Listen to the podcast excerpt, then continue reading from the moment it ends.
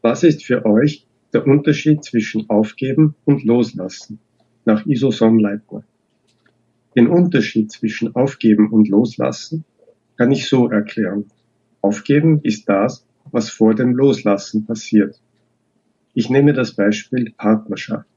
Irgendwann ist man an dem Punkt, da spürt man, es ist sinnlos zu kämpfen, weil es nicht vorwärts geht oder Verletzungen der Gefühle im Spiel sind und so weiter.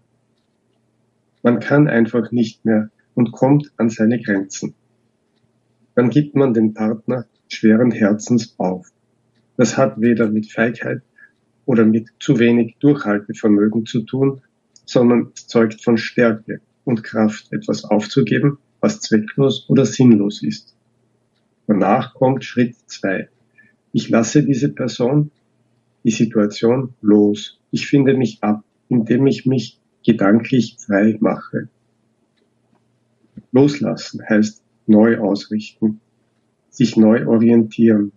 Beides ist schwierig in der Ausführung, jedoch loslassen macht frei und glücklich, was beim Aufgeben nicht immer so ist. Das wäre so meine Definition zu dieser Frage.